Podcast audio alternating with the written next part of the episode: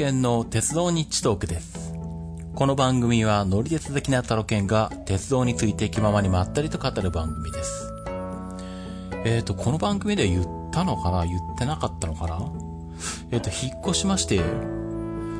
まあ、引っ越し、静岡市内なんですけどもちろん。元は、え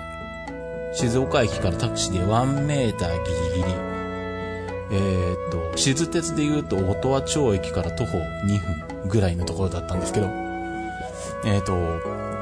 今、えー、新しいところが、えっと、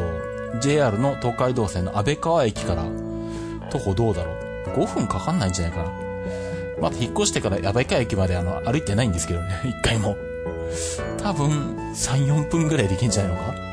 どうなんだろうな。それぐらいの感じのところです。えっとまあ、家賃がずっと高かったんで、引っ越したいなと思ってたんですけど、もう2年ぐらい前から引っ越したいなと思ってたんですけど、うんと時間がなかなか取れなくてですね、えー、ずるずる先延ばしになってたんですが、やっとまあ、時間が取れたので、えー、10月ぐらいから探し始めてですね、えー、で、10、もう10月末には決めてたのか、ですね。で、えっ、と、もう12月にはもう、この新しい部屋に入れるようになっていて、まあ、ちょっとずつこうなんか物を運んだりとか、あとはあの、元がマンスリーマンションだったんで、あの、洗濯機とか冷蔵庫とか家電品はエアコンとかも含めて全部ついてた、備え付けのやつで、ベッドなんかもそうだったんで、まあ逆に言うとあの、一式全部揃えなきゃいけなかったんですね。なんであの、そういうものを買い揃えるっていうところからやっていったんですけど、で、えー、まあ、ちょっとずつ揃えていって、で、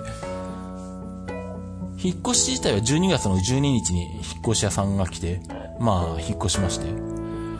でもまあ、なんだ、えっ、ー、と、荷物はまあ、その時に持って行ってもらうけど、その時にまだ、あの、なんだ、ベッドが買ってあったものの組み立ててなかったんですね。組み立てて、組み立てる時間がなくて、組み立てることができなかったんで、最初はあの、まあ荷物は引っ越し屋さんに持ってってもらうけど、まあ12月いっぱいは元の家の方でに、の契約が残ってるんで、そっちだったらまあベッドも、あのー、フローも全部あるんで、まあ、あの、荷物だけ持ってってもらって、しばらくは元の家の方に寝泊まりしてようかなと思ってたんですけど、でもやっぱりあの、新しい方に来ると綺麗なんで、やっぱりこっちで寝たいなと思う、思うんですよね。で、あの、しょうがないから、あの、何マットを直接、あの、床の、床に置いて、そこの上で寝てたっていうのをしばらくやってたんですけど、で、それで、やっと、あ、今を見てベッドを組み立てて、みたいな感じでですね、ちょっとずつ作っていって、えっと、まあ、冷蔵庫も買い、えー、昨日、一昨日かえー、洗濯機が、えー、運ばれてきて、やっと、えー、家具が一式揃った感じですかね。とはいえ、まだ荷物とかはまだあの、ダイニングキッチンのところにこう、ダーッとこう、置きっぱなしなので、まだこれからあの、何あの、収納を買ってきて、これからその、そういう配置を決めて、あの、片付けいかなきゃいけないっていう状態なんですけども、まあ、この、まあこれ収録してるのが12月、もう日が変わったから、12月30日月曜日になったか。まあ実質12月29日日曜日の夜なんですけどね。まあ昨日ぐらいまで仕事が結構バタバタっとあって、だからあんまりそのなんだ、引っ越しの後片付けとかができなくてですね。えー、まあ最低限自分の寝るところの寝る、寝室の整備と、あとはまあ仕事部屋に、まあとりあえず作業ができるテーブルをあの、一個買ってきて、なんとか仕事だけできるようにしたみたいな感じにはしたんですけど、まだまだ、えー、いろんなものが残、あの、全然手が使いついてない状態で残ってはいるんですけどもね。まあ、えー、っと、まあそんな感じで、えー、っと、最寄り駅が安倍川になったんですけど、えっと、それだけじゃなくて、あの、東海道本線のすぐ脇というか、すぐ横なんですね。まあ、あの、賃貸マンションなんですけど、で、ちょうどなんだろうな、静岡を名古屋方面に向かって出て、えっ、と、東海道線と新幹線が、えっ、と、交差するところ。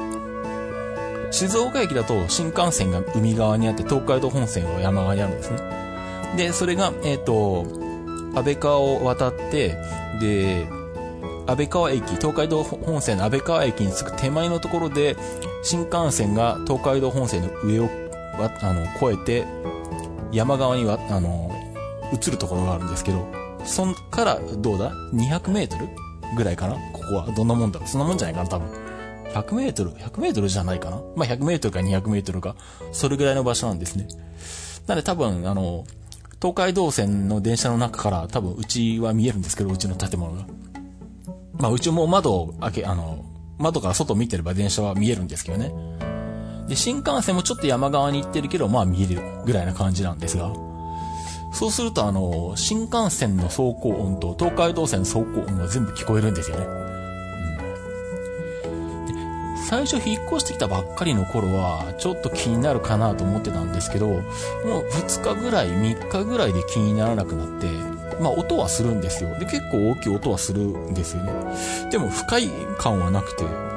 もうむしろなんか慣れてくると、あ、なんか、あの、逆に落ち着くというか、落ち着くのかな？よくわかんないですけど、不快感は全然ないっていうね、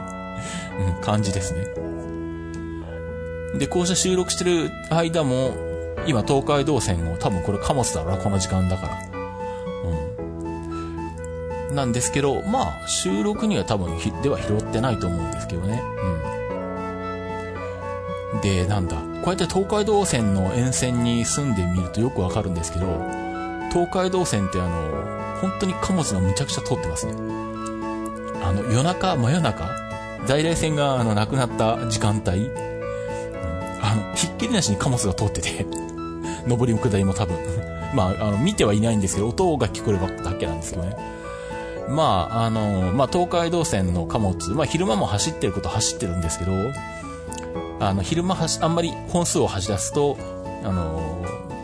旅客列車の邪魔になるので、本数控えめに走ってるんですね、昼間は。で、途中駅で、あの、普通で電車に追い越されたりとかしてるんですけど、で、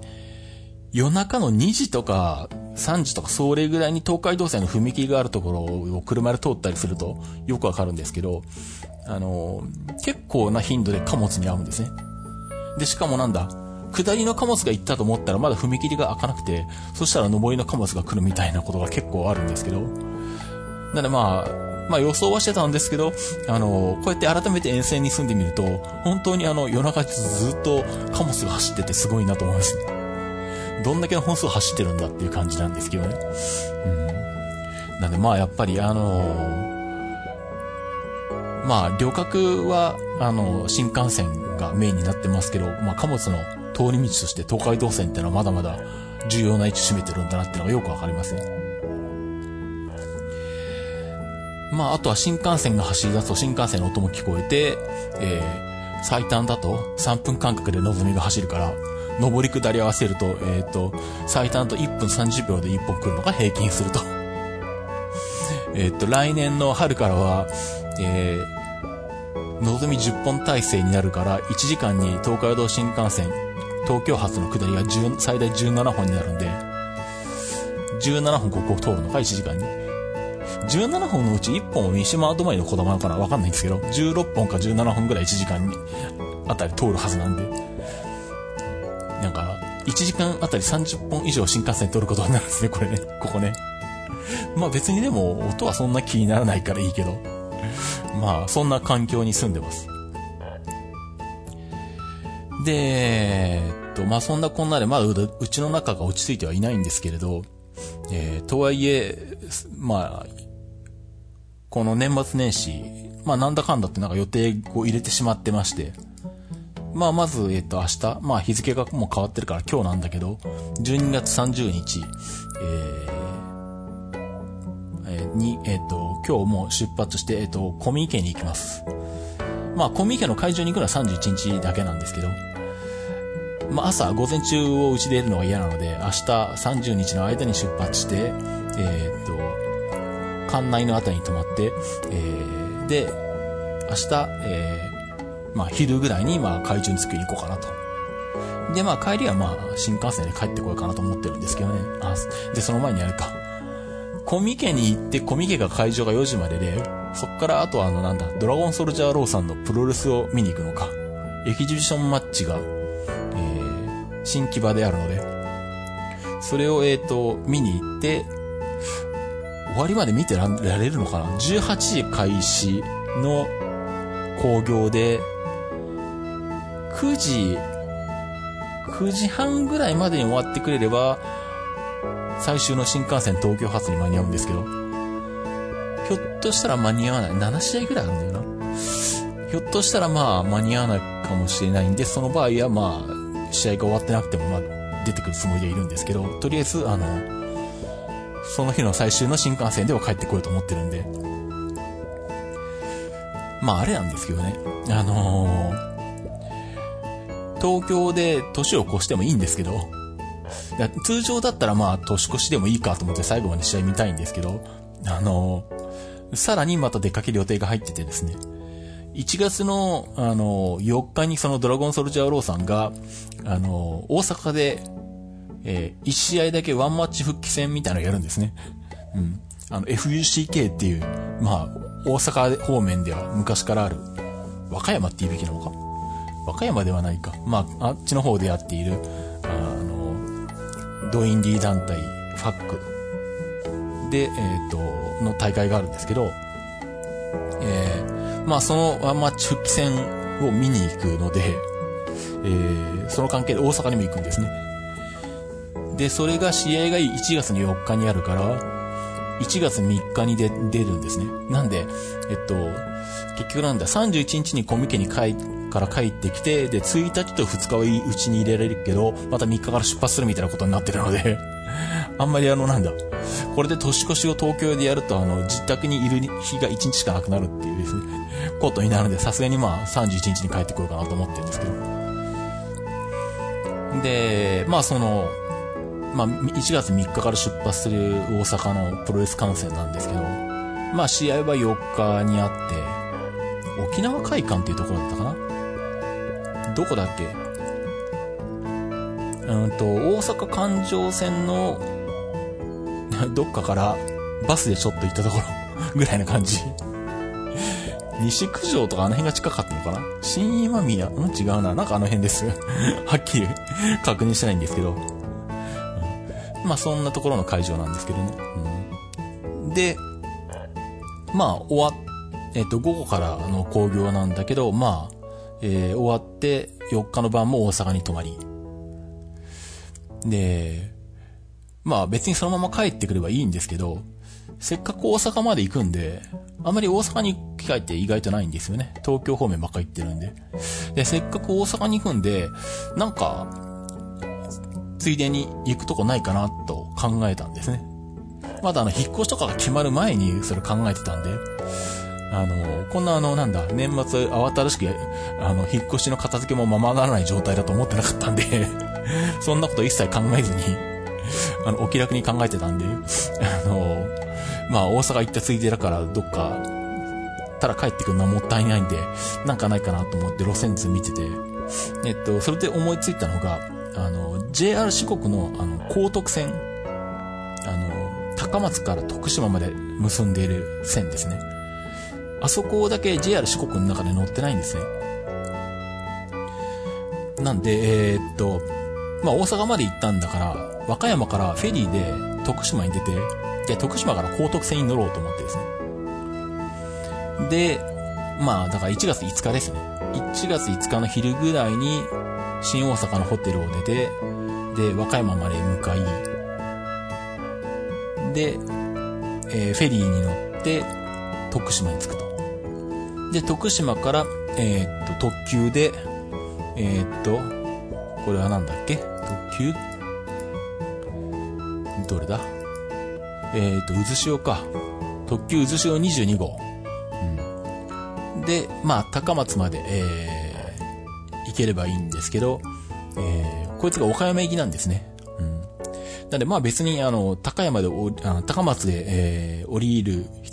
あの、降りなきゃいけない理由は特にないんで、じゃあまあ岡山まで行けばいいかと。いうことで、そのまま岡山に行くので、1月5日は岡山にいます。えー、なんで1月5日は岡山で宿泊ですね。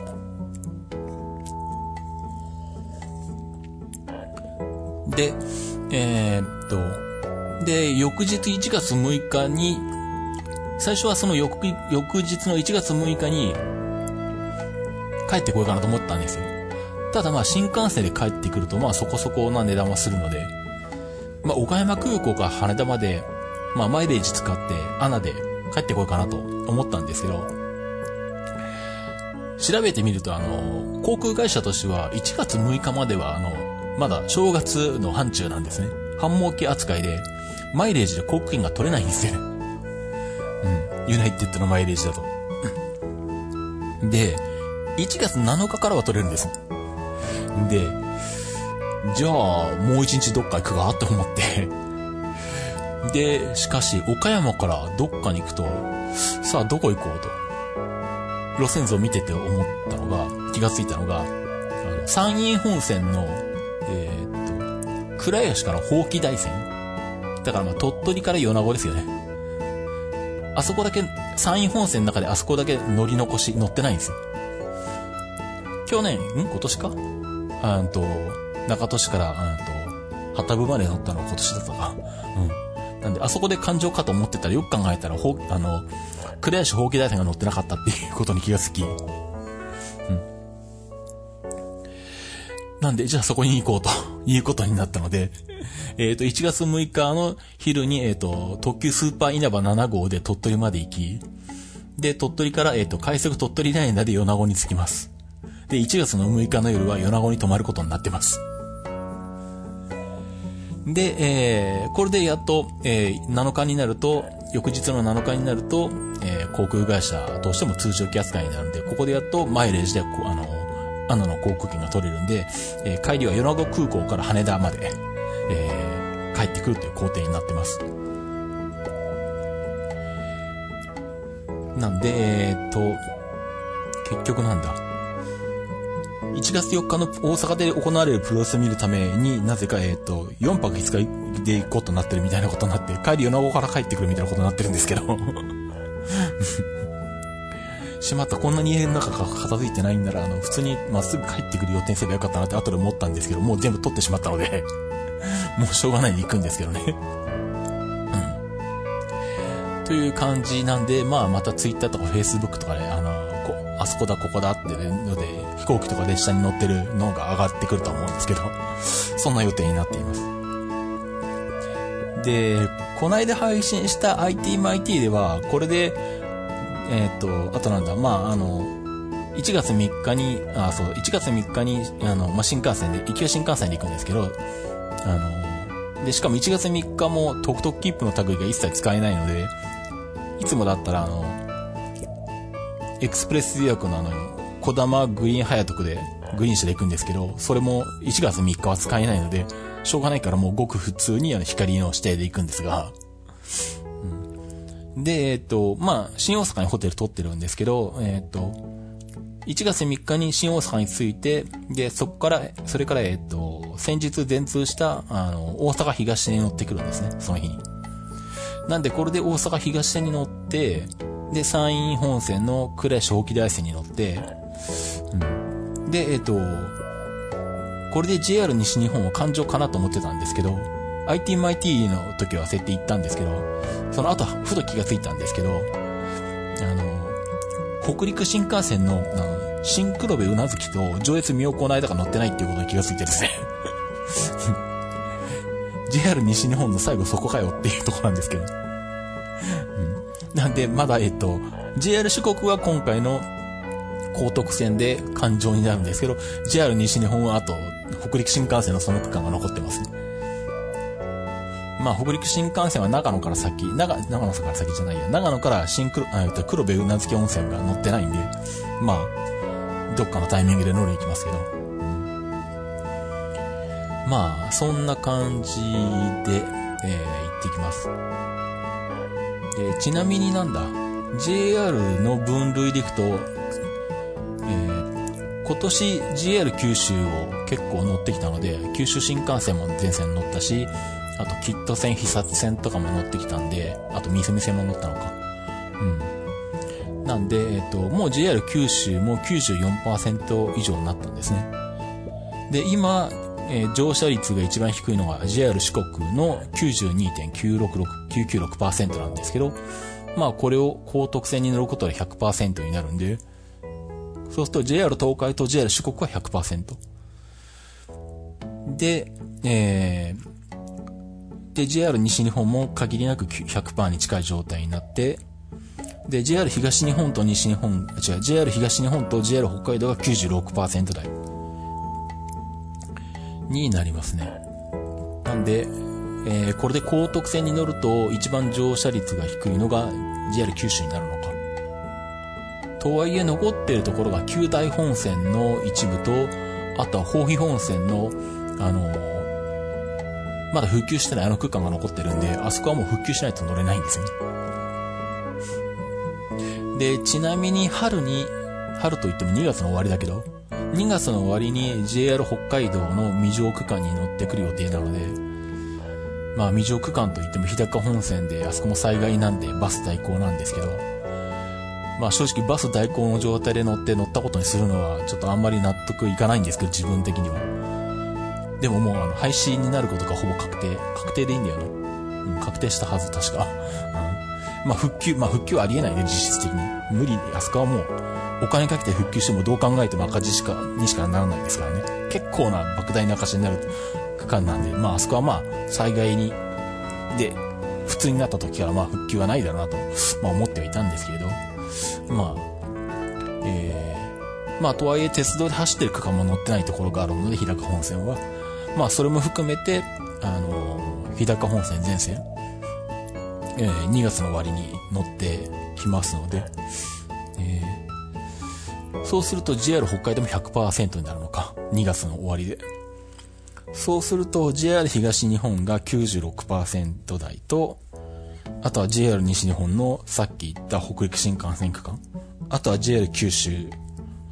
ですね。この3社の、まあ、の、未上区間、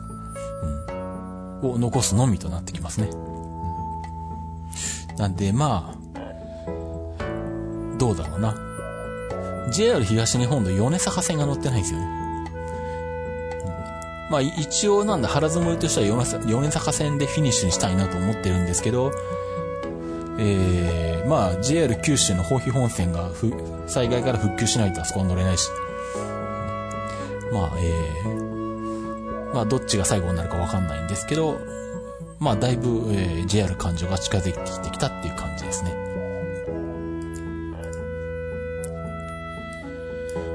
えっ、ー、と、そんな感じなので、これからですね、ちょっと年末年始バタバタとまた移動が始まるような感じになります。で、あと、うーんと、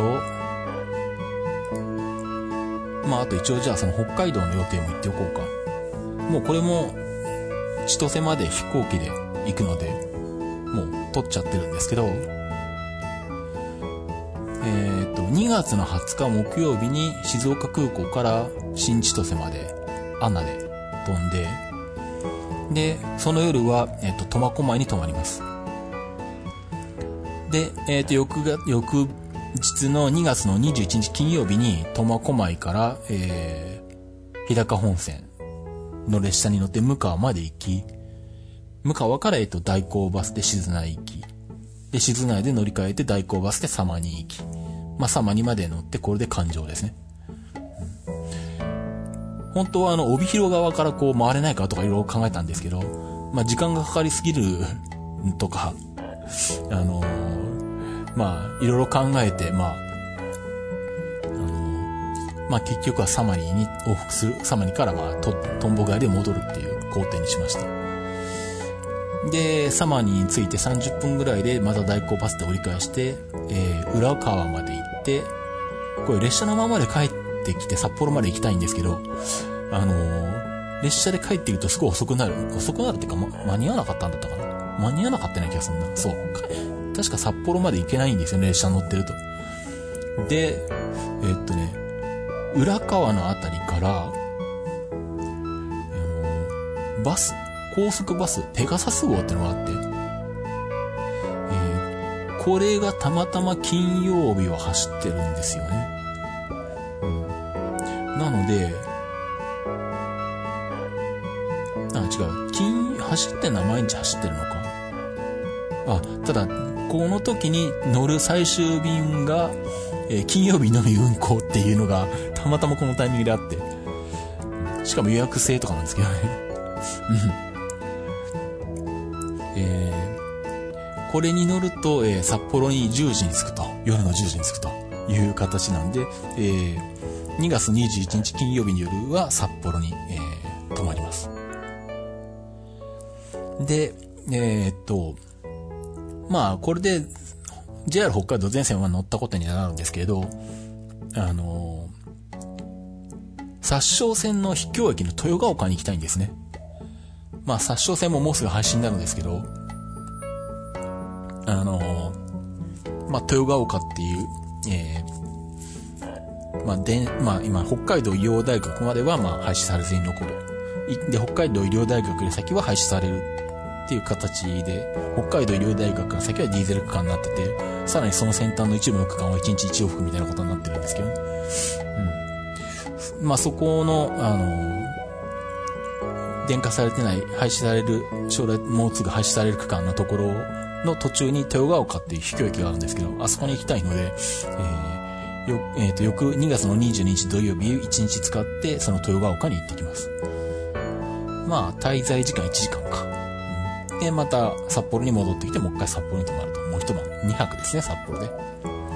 で、その翌日の 2, 2月の23日日曜日に朝、えー、札幌を出て、えー、新千歳から静岡空港にまた穴で帰ってくる、いうような予定になっております。まあ、えっと、まあさすがにこの北海道に行くまでには、えー、この番組もう一回ぐらいは配信してるんじゃないかなと思うんですけどね。え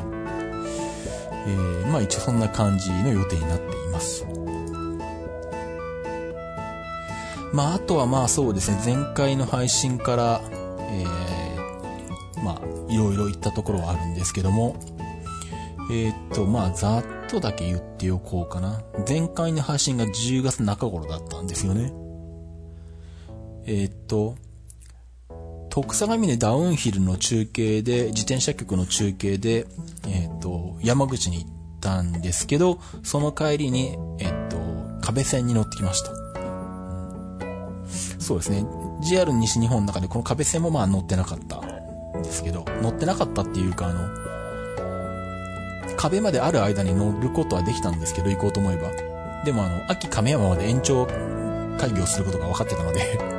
うん壁まで乗っといても結局まだ、またあの、秋亀山まで行かなきゃいけなくなるから、同じことなんで、あの、乗らずに取っておいたんですね。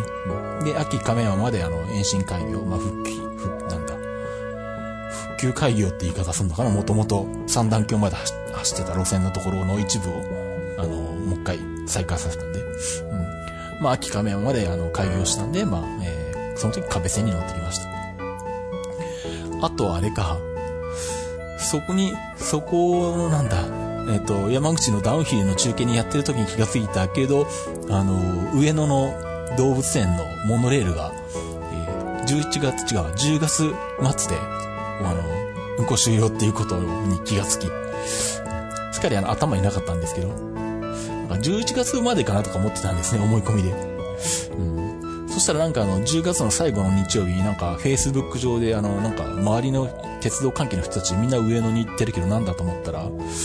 の、上野動物園のモノレールが運行する、あの、日曜、最終日曜日、うん、が10月27日だったんですね。で、あ、やべえ、これ行かなきゃと思って。急遽、あの、10月の30日に日帰りで、あの、上野のモノレール乗ってきたんですけど、はい。まあ、ツイッターとか、あの、Facebook とかでね、アップしてますけどね。まあ、その辺とか、まあ、あと、まあ、インタービーとか、まあ、仮メッセ行ったのは、まあ、どうでもいいか。ああと、まあ、前回の配信の時にちょっと言った、あの、JAL の、あの、国際線のビジネス、用の、国際線用のビジネスクラスの、に、の機材に乗ってきました。えっと、11、?11 月か？これは。11月の24日か。うん。まあ、みなかみプロレスっていう、またドインディなプロレスを見に行った、見に行くので、えっと、埼玉に行ったんですけど、まあ、その帰りに成田空港に行って、えー、成田から中部国際空港まで、えー、まあ、まあ、成田までの乗り継ぎ便ですよね。うん。まあ、これが、えっと、1日2本あるうちの1本が国際用、国際専用の機材で飛んでいて、えー、で、JAL の国内線は、えっ、ー、と、クラス J っていう、まあ、ビジネスクラス扱いの席が、国内線の場合は、あの、まあ、いわゆるエコノミープラス1000円の料金で乗れるっていうのが JAL はあるので、なんで結果的にまあこの時の金額で1万4000円ぐらいで国際専用のビジネスクラスの座席に乗ってこれました。まあ、えー、完全にあのフラットになるんですね。うん。もう、水平になって寝れるっていうね。まあ実際あのなんだ、もうあのあっちこっちいじくり回したりとか、試しにこう、フラットにして横になったりとかしてたらもうすぐ着陸体制に入ったんで、もう本当にあの、体験してきたぐらいな感じなんですけど、お試し体験ぐらいの時間しかなかったんですけど、まあでもこれヨーロッパとかアメリカとか行くときにまあこれで行けるんだったらまあ寝れるだろうなっていう感じはしたんで、まあね、あの、いつかまあ、これで国際線に乗りたいなという感じはしますけどね。うん、まあ、安ければ1万1000円ぐらいで乗れる時があるんで、で、まあ、あの、JAL の、あの、まあ、JAL アプリとかで、あの、便、その便見ると、あの、国際線の機材が使われてますって書いてあるんで、えっ、ー、と、成田中部国際空港と、それから成田伊丹だったかな？うん。が、1日1本ずつ、かな？伊丹毎日、も毎日あるのかな？ちょっとまあこの辺の詳しいことはわかんないんですけど、とりあえず今飛んでるのは、中部行きと伊丹行きの一往復。ですね。まあ、機材変更とか、なんかの都合で変わらない限りは、まあ、この状態が続くんで、まあ、もし興味ある方は、あの、えー、1万円ちょっとぐらいで、えー、その、完全にフラットになるビジネスクラスのシートを体験できるんで、まあ、よかったら、あの、安くなる日を探してですね、なんかのついでに乗ってきてもらえればと思いますね。まあ、あとはまあ、あれだ、成田空港久々に行ったんだよな、この時に。最近あの結構海外行ってたんで、そんなことが全然頭になかったんですけど、よく考えたら、あの、ずっと羽田から行ってたんですね、僕ね。あの、体操の取材の時とか毎回。うん、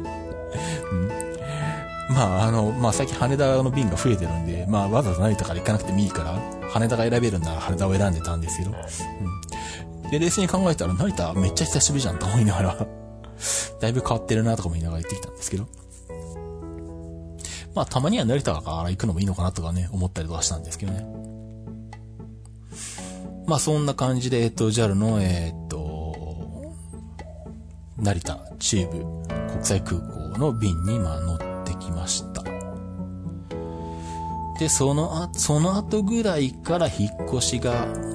本格化していったんで、もうあとはひたすら仕事をしてるか、引っ越し絡みのことを何かしてるかは、どっちかなんで、まあずっとえー、遠出はできなかったんですかね。うん。まあ、そんな感じですね。なんでまあ、そんな形なんで、まあ、うちの中は片付けてないんですけど、とりあえずこれから1週間近く、またちょっとバタバタとあっちこっち、えー、動き回るような日程になっています。えー、ということで、まだ、えっ、ー、と、明日というか、まあ、もうすでに今日ですけど、今日出発する荷物の準備もまだできてないので、まあ今回は、あの、短いですけどこの辺にしたいと思います。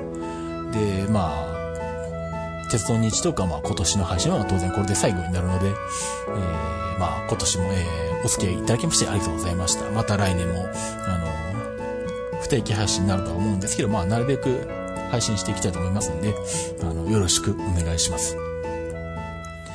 まあ、あとは何でしょう。まあ、時間の余裕とかが取れたら何かしら、またみんなで集まることとかできたらいいなとは思うんですけどね。あの、みんなでなんか秘境駅に行くとかなんかそんなことやれるといいかなとかね。うん。まあ、あら漠然としてますけど。まあ、もしできそうな機会があればそんなことも考えてみたいなと思っています。というところで、えっ、ー、と、まあ、じゃあそんなところにしておきますかね。じゃあ、ということでお届けしました鉄道日特でした。それでは、また来年。